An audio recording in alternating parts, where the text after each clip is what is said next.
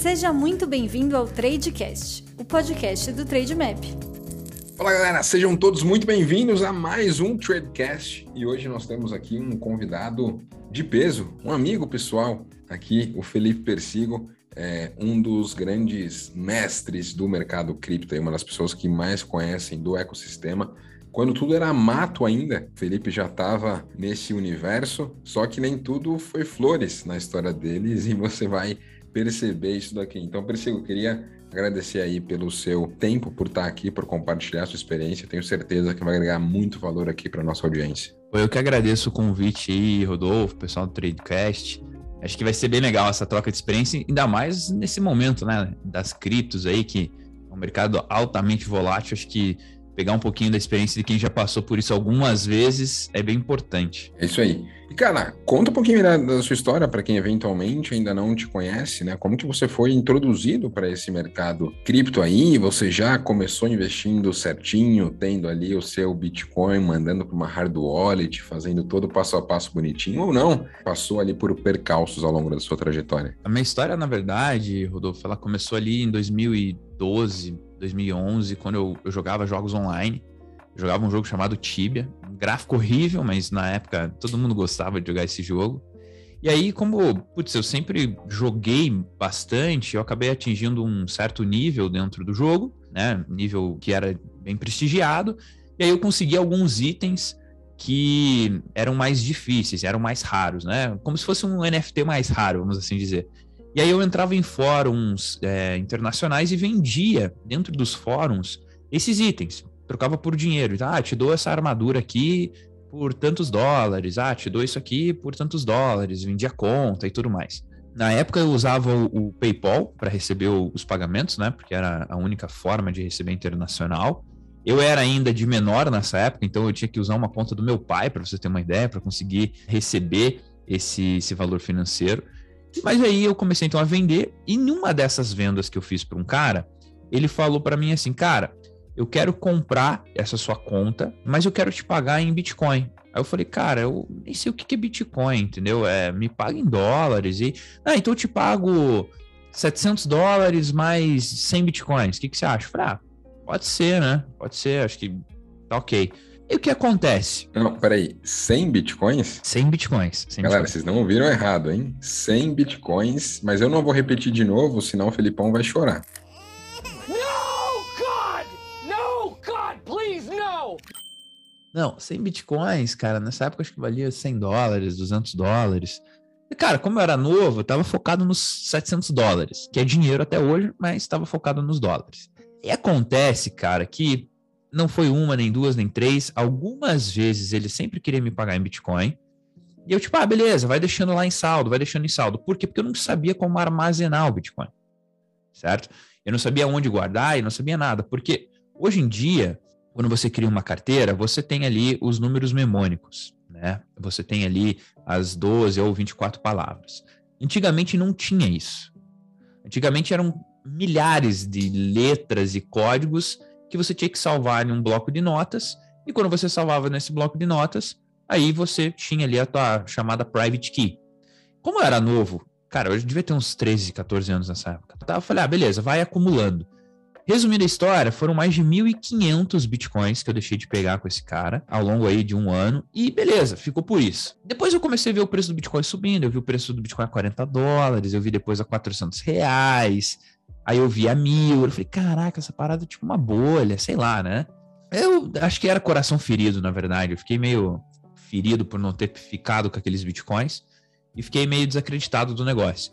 2017, é, no início de 2017, um amigo meu tava na minha casa, a gente falando de bolsa de valores e tal. E ele falou: Cara, tem um negócio chamado Bitcoin pô, isso aqui é o futuro e tal, tem que dar uma olhada. Eu falei, ah, não acredito nisso aí não, isso aí é bolha e tal.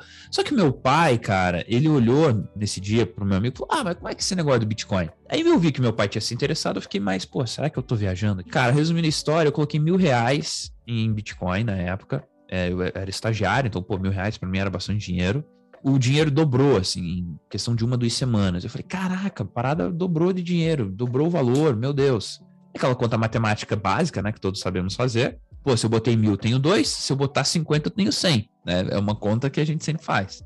E aí eu falei, ah, vou vender meu carro. Na época eu tinha um, um, um carro. Falei, ah, vou vender meu carro e tal. E daí eu vejo o que, que eu faço.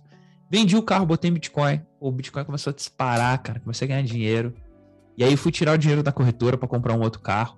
Descobri que a corretora que eu tinha botado o dinheiro não era bem uma corretora. Meu amigo tinha me ajudado a botar dinheiro numa parada fraudulenta, tá ligado?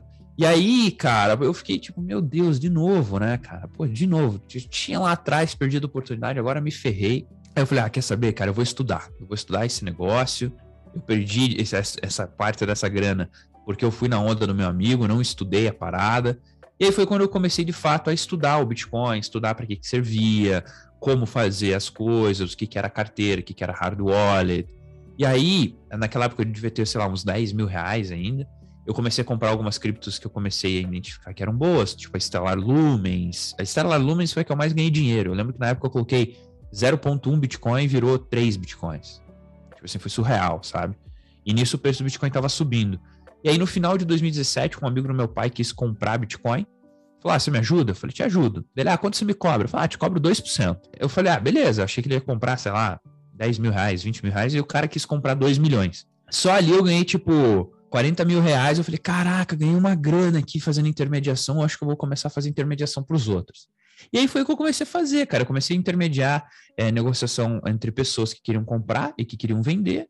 Esse negócio começou a crescer bastante. Eu fiz uma parceria aí com o Banco Genial e também com a Kraken, que é uma corretora, e eu comecei a prover liquidez para o mercado brasileiro.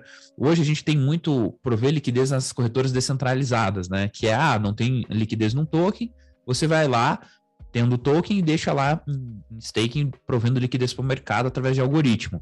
Na época, as corretoras brasileiras não tinham liquidez para comprar 10 bitcoins. 50 bitcoins, 100 bitcoins. É, eu falo dessas quantias, o Bitcoin valia 10 mil reais na época, né? Então, 10 bitcoins era 100 mil reais, 500 mil reais, 1 milhão de reais, entende?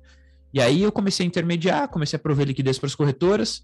Eu lembro o meu recorde, vamos assim dizer, de negociações em um dia foram 1.600 bitcoins, é, que foi um momento que o Bitcoin estava caindo muito. As corretoras estavam, cara, preciso comprar, comprar, comprar, comprar, comprar. Os clientes estão loucos para comprar. E aí foi um, um período ali que foi muito legal, foi em um único dia isso.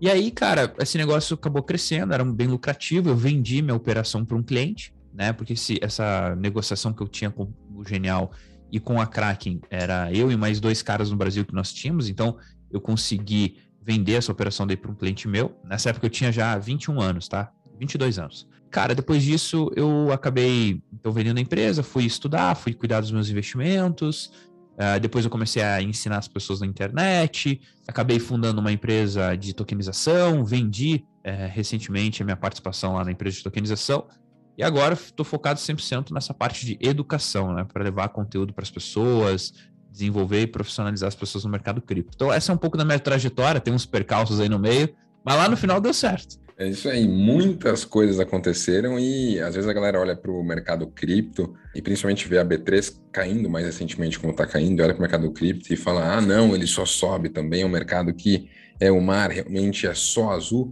mas não é bem assim, né? É um mercado que também temos ciclos de baixa, é um mercado que tem que ter muito mais cuidado, né? Porque quando você pensa em ter para si a própria custódia, né, e que deixar numa corretora não tem a mesma proteção como nós temos aqui mercado tradicional, olhando para B3 que custodia tudo, você tem que olhar para uma série de fatores para tomar suas decisões de investimentos ali, né? Você não tem meios regulatórios centralizados, né? Você não tem ali uma Ambima, por exemplo, uhum. aqui no mercado tradicional, que vai estar tá junto das empresas para auxiliar para que elas tenham ali toda a questão de trazer os relatórios, trazer os informes e trazer é, as informações de forma organizada e com um período, né? Não tem a CVM regulando isso. Yeah. Então, no mercado cripto, não tem essas instituições, tem os benefícios de ser descentralizado, mas tem pontos de atenção é, por ser descentralizado também.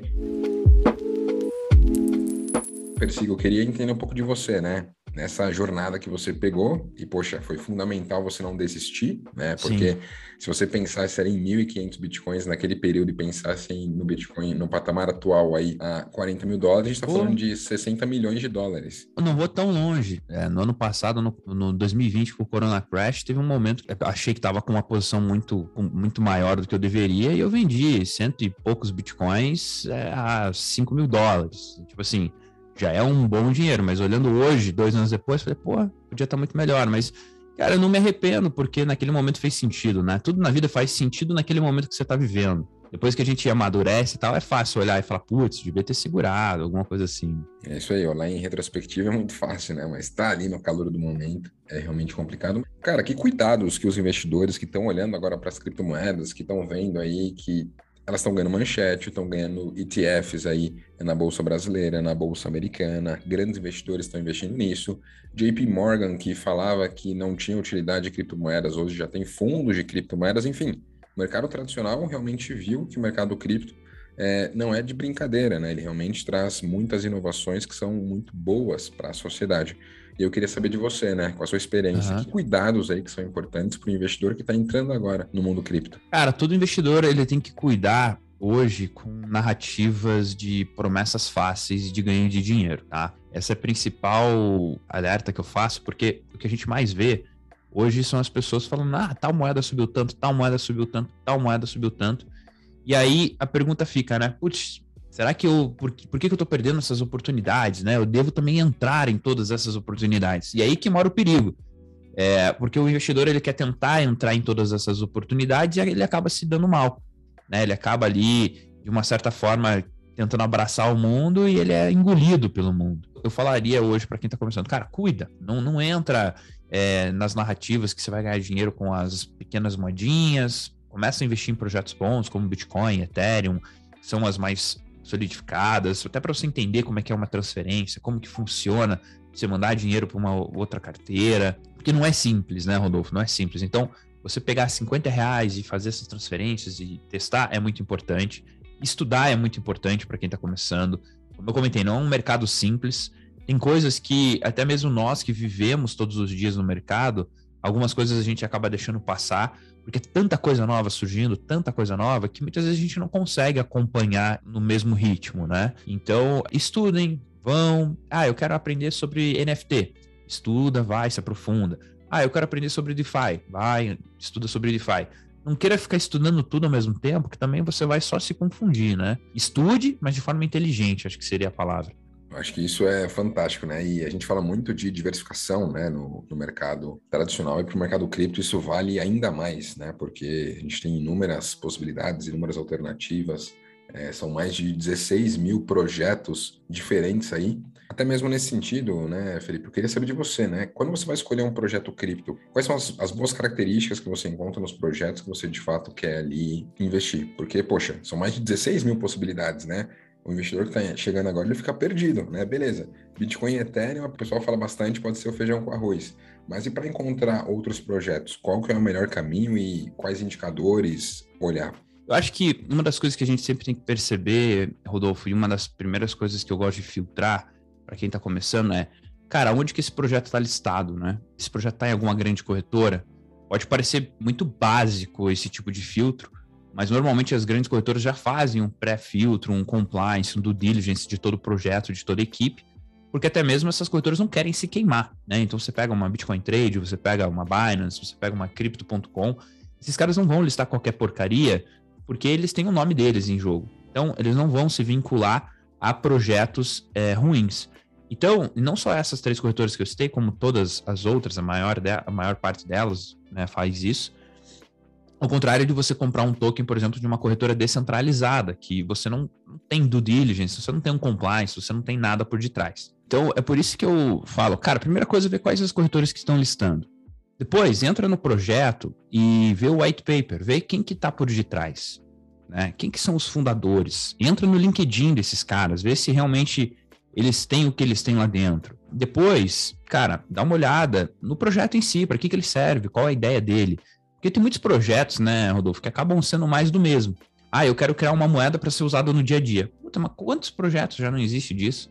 Qual que vai ser teu diferencial? A transação rápida. Poxa, tem umas aí que é instantânea. Qual que é o diferencial? Então, tem que talvez tentar entender qual é realmente a real importância daquele projeto, sabe? E, e ser cético. Tipo, cara, eu acho que isso aqui não faz sentido mesmo. Ou, ah, não, pô, isso aqui eu acho que faz sentido. Né? Então, eu acho que é importante fazer esse filtro. Acho que é importante poder identificar de fato para que, que serve o projeto e tudo mais, tá? Então, eu faria esses pré-filtros primeiro. Cara, qual corretora? Quem são os fundadores? Para que o projeto serve? Depois eu olharia ali o tamanho do market cap para ver se o projeto já tem um valor alocado considerável ou não. Então, é, eu, faria essas coisas, tá? Isso é muito importante, né? Até quando a gente pensa em ativos no mercado tradicional e até mesmo no mercado cripto, o efeito Lind, ele acaba funcionando super bem, né? Que é aquela questão de que se algo se provou ao longo do tempo, ele tende a continuar por mais tempo existindo. Então, um dos maiores efeitos disso, né, quando pensamos em criptomoedas, é a própria questão do Bitcoin, né? Porque ele foi a primeira criptomoeda, é a criptomoeda mais dominante aí há 13 anos, né? Recentemente, fez aniversário de quando seu primeiro bloco bloco foi minerado. Uhum. Só que aquela grande questão, né, Persigo? Muitas pessoas estão vindo aqui para o mercado, aí estão olhando para NFTs, estão olhando para Play to One Games, estão olhando para outras alternativas que de fato faz sentido olhar, mas às vezes se esquecem de quem começou ali a grande disrupção. E nesse sentido eu queria entender de você, né? Você investe ainda, vê sentido em ter Bitcoin na carteira é, ou não? Esses outros projetos que nasceram depois, eles trouxeram disrupção que não faz sentido ter Bitcoin? Cara, eu já vivi muitas coisas é, nesse sentido no mercado cripto. E, por exemplo, cara, o Ethereum ele é um excelente projeto. Né? É, se a gente for ver o histórico dele nos últimos anos, ele performou muito bem, principalmente por conta da vertente do DeFi, dos NFTs e tudo mais. Só que antes disso, ele era uma cripto mais do mesmo, uma promessa. Tanto que a última vez que eu comprei Ethereum foi na casa dos 80 dólares no final de 2019. É, pô, 80 dólares no final de 2019? É, porque as pessoas estavam desacreditadas. 2019, 2020 começou, começou a ter o, o, os DeFi, depois o DeFi veio NFT, começou a ter mais utilidade, e aí sim o projeto cresceu como cresceu. Tá? Então, eu sempre vou ter a maior parte do meu portfólio cripto em Bitcoin, eu não mudo isso. Recentemente eu tenho até poucas altcoins, porque eu vejo que o mercado ele está muito especulativo. Se for ver altcoins, eu devo ter Polkadot, devo ter Ethereum uh, e alguma outra ali, as mais sólidas, porque a gente não sabe como que o mercado ele vai se comportar daqui para frente por inúmeros motivos. Então, o meu foco hoje é acumular Bitcoin, é sempre ter mais Bitcoin, porque, querendo ou não, é um ativo escasso, é o que todo mundo está querendo. Ainda não teve uma grande corrida por detrás do Bitcoin, não teve ainda ou milhares de pessoas indo comprar Bitcoin ou muito valor financeiro sendo alocado. Então, hoje, para mim, essa é minha intenção, acumular Bitcoin. Até porque é aí que os grandes investidores estão investindo, né? Quem está entrando de fato no mercado cripto tende a querer investir naquilo que é mais consolidado, naquilo que já se provou. Por isso que os ETFs de Bitcoin aqui no Brasil, lá fora, se destacam bastante, então tem alguns fundamentos que são fundamentais aí. É, pode parecer até prolixo isso, mas realmente é fundamental a galera pensar dessa forma. Até mesmo aqui na, na B3, né? Quando a gente tem ciclos mais de alta, a galera se esquece das large caps, né? Daquelas empresas maiores, se esquecem ali é, do Banco do Brasil, do Itaú, se esquecem das elétricas, eles querem olhar só para a Magazine Luiza, que saltou muito. E agora que o Magazine Luiza está caindo aí nos últimos 12 meses mais de 70%, aí a galera lembra da importância de investir em projetos mais consolidados. E ciclos acontecem em todos os mercados, né, Felipe? Tanto no mercado tradicional e no mercado cripto também, né? Não, com certeza. Ciclos de mercado, eles não são específicos do mercado cripto ou do mercado de bolsa ou do mercado de commodities, né? Ciclos de mercado sempre vão existir, sempre vão existir baixas, sempre vão existir altas. A questão toda é tá preparado quando o mercado de alta vier e estar tá preparado quando o mercado de baixa vier. É por isso que eu uso a técnica de rebalanceamento de carteira, né? Quando o mercado começa a esticar muito, eu vou balanceando, vou fazendo caixa, eventualmente se ele cai, depois eu, eu recomponho a carteira, mas na média eu sempre estou, é, entre aspas, tirando um pouco do dinheiro do mercado para poder né, aproveitar essas altas. Fantástico. E Felipe, o que você me tem a dizer aí sobre a questão dos NFTs, da parte dos Play to Earn Games, porque acho que nós tivemos alguns estágios né, das criptomoedas. A gente teve ali o nascimento do Bitcoin, que surgiu como uma moeda digital, né, algo peer-to-peer descentralizado para fazer ali as transações. Depois vieram ali os criptoativos, né, principalmente depois de 2017, que veio ali o Ethereum com a questão dos contratos inteligentes, e aí a gente começou a ter é, mais usabilidade para as criptomoedas, como o DApps, a questão do DeFi, e aí é, mais recentemente, nós tivemos a questão das NFTs, que grandes marcas estão olhando para isso, grandes artistas também. Tem a questão dos Play to Earn Games, E queria saber de você, né? É, você vê fundamentos nisso, né? No crescimento desse mercado? Realmente o mercado cripto ele está se tornando mais sólido e mais maduro com essas novas frentes aí que estão sendo criadas? Ou não? É isso talvez seja é, um precedente de uma bolha e talvez não tenha valor nesse tipo de jogos, nesses tipos de NFTs. Os Play to Earn eles têm que se provar, né? Tem muita coisa nova surgindo. É, a gente tem que tomar um certo cuidado também, porque o que às vezes parece ser um bom projeto, às vezes não é. Mas eu acho que a, a definição que os Play Store trouxeram para o mundo de games e para o mundo cripto é muito bom. É porque antes você pagava para jogar e ficava só pagando para jogar. Hoje você pode ganhar dinheiro jogando, o que é muito bom, né? Porque isso traz é, oportunidade para os gamers, para os gamers menores, e até mesmo ajudar pessoas que eventualmente têm um tempo ocioso e podem aproveitar esse tempo para trocar tempo por dinheiro, né? Porque no final do dia o jogo é isso, você troca tempo por dinheiro. Teu tempo está valendo aquele dinheiro ali. Se você tiver algum outro lugar que você consiga trocar o teu tempo por dinheiro por mais quantidade, é a mesma coisa. Nosso trabalho é assim, né, Rodolfo? Você produz conteúdo, você está trocando teu tempo, teus ensinamentos por dinheiro. As pessoas que trabalham, elas trocam o tempo dela para exercer certa tarefa por dinheiro. Então, no final do dia é isso. Eu acho que eles vieram para ficar de uma certa forma. Não sei como, nem quanto tempo vai durar essa febre, mas eu acho que ao longo do tempo a gente vai ver que essa modalidade vai ser mais comum no mercado. E isso é muito bom, porque abre oportunidade para o mercado cripto como um todo, né? Se você for ver o Play to Earn, as pessoas precisam abrir uma carteira cripto muitas vezes para poder jogar.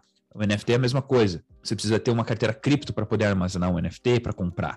Então, no final do dia, todas essas vertentes estão abrindo portas para as pessoas para o universo cripto. Então, eu vejo sim com bons olhos. Eu só não sei exatamente como ou quando vai isso acontecer, né? Essa talvez seja a pergunta aí de alguns milhões, quem sabe bilhões de dólares, né? Mas fato é. É verdade. Que o mercado realmente está muito mais maduro e a gente está vendo muito mais aplicabilidade aí para as criptomoedas. A gente está vendo muita gente que no passado é, dizia que não tinha valor, que não tinha fundamento e agora estão se rendendo às criptomoedas. Então, realmente é, é um movimento muito importante e eu queria te perguntar uma coisa, Felipe. Talvez aqui seja a pergunta mais polêmica desse podcast. Tá em tempo ainda de quem não investe em criptomoeda olhar para esse mercado? Ou não? Os grandes ganhos já foram, né? Porque às vezes a galera olha, nossa, que o Bitcoin saltou muito aí na última década, que em 2020 ali ele saltou 300%. Às vezes vê que, nossa, já está num valor alto, consideravelmente para eles, né? Tá 40 mil dólares por unidade quando falamos aqui no podcast.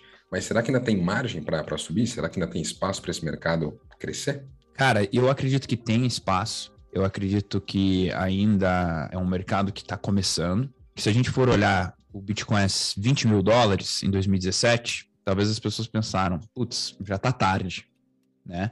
E aí o mercado caiu para caramba, ficou um tempo de lado e voltou a subir. Hoje, na casa dos 44 mil, já atingiu 65 mil. Putz, olhando o passado, você pensa, caraca, não era tarde, não. Se eu tivesse comprado a 20 mil, eu ia estar tá bem hoje. Né? Então, a pergunta que eu faço é: tudo depende da escala de tempo que a pessoa está olhando. Se ela está olhando um ano, talvez seja tarde. Se ela está olhando cinco anos, talvez não seja tarde, talvez ainda esteja num momento excelente de compra. A gente tem que lembrar é que o Bitcoin é oferta e demanda, a oferta é limitada, é, tem um mecanismo que vai gerando escassez a cada quatro anos. Então, assim, a oferta vai continuar diminuindo a demanda vai continuar aumentando, invariável o preço vai subir. ainda mais com todo o movimento que a gente está vendo no mundo, de metaverso e tudo mais. Cara, não tem como. Tem que ter uma exposição, nem que seja 1%. Até estava vendo ontem um vídeo de um grande investidor que o cara tem é, 50% do patrimônio dele em Bitcoin, 50% do patrimônio dele em Amazon.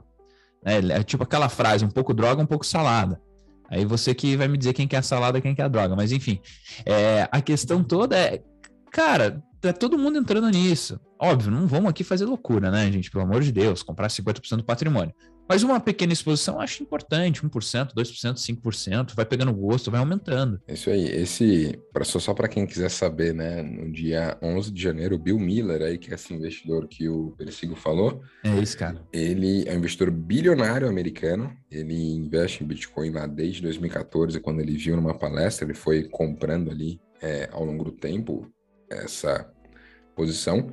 E ele foi um dos early adopters ali da Amazon, né? Então ele comprou lá antes dos anos 2000, logo quando teve o IPO, ele se tornou bilionário por conta da Amazon e hoje ele tem metade do seu patrimônio aí em Bitcoin, né? E ele... Acho que ele é um dos maiores acionistas da, da Amazon, tirando os fundadores, né? Isso aí. Então ele revelou recentemente que ele está com metade da sua carteira em Bitcoin agora. Ele não comprou isso lá atrás, o grosso dessa posição foi agora, em 2022. Então acho que só reforça o quanto que eles estão bullish, né? O quanto que eles veem que de fato pode crescer. Porque é um pouco disso, né, Felipe? À medida que a gente vai estudando, cada vez que a gente estuda mais essa questão das criptomoedas, cada vez que nós vemos mais o quanto que os governos tendem a fazer com que as moedas fiduciárias valam menos pela própria questão da inflação, pela própria questão dos estímulos, você vê algo que tem a sua oferta limitada e a demanda que só aumenta, cara, é incrível isso, né?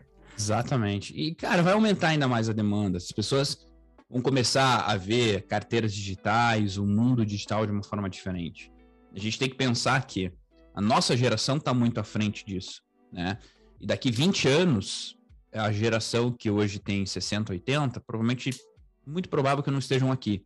E essa geração que está hoje que somos nós, com 45 anos, 65 anos, daqui 20, 40 anos, pô, essa geração vai estar tá muito à frente da tecnologia. Então, é isso que a gente tem que ver. Né? A geração agora está acostumada com esse mercado. Então, talvez aí esteja oportunidade, focar no longo prazo. Com certeza, é isso aí. Felipe, para não nos estendermos aqui ainda mais, porque poderíamos falar por horas e horas e horas aí sobre o mercado cripto, Onde as pessoas podem te encontrar aí, porque eu sei que todos os dias você compartilha muito conteúdo, tem o um canal do YouTube também que tem muitos vídeos lá para a galera obter informações. Onde eles podem te encontrar? Cara, todo mundo pode me encontrar é, no YouTube, Felipe Persigo, com dois P's, ou uh, me procurar no Instagram, Felipe Persigo também. Tô no YouTube, tô no Instagram e sempre aí uh, participando também aqui com o Rodolfo e com todo o pessoal do Trade Map. É um prazer poder estar aqui. Boa, irmão. Valeu demais pelo conteúdo. E você que ouviu aqui esse Tradecast até o final e curtiu esse conteúdo, compartilhe aí com seus amigos. Siga o Trade Map aí nas redes sociais, seja no Instagram, seja no YouTube. E conto com você no próximo episódio em breve. Obrigado, pessoal. Um abraço. Agradecemos por ouvir mais um Tradecast. Acompanhe nosso Twitter, arroba TradeMapApp. Até a próxima!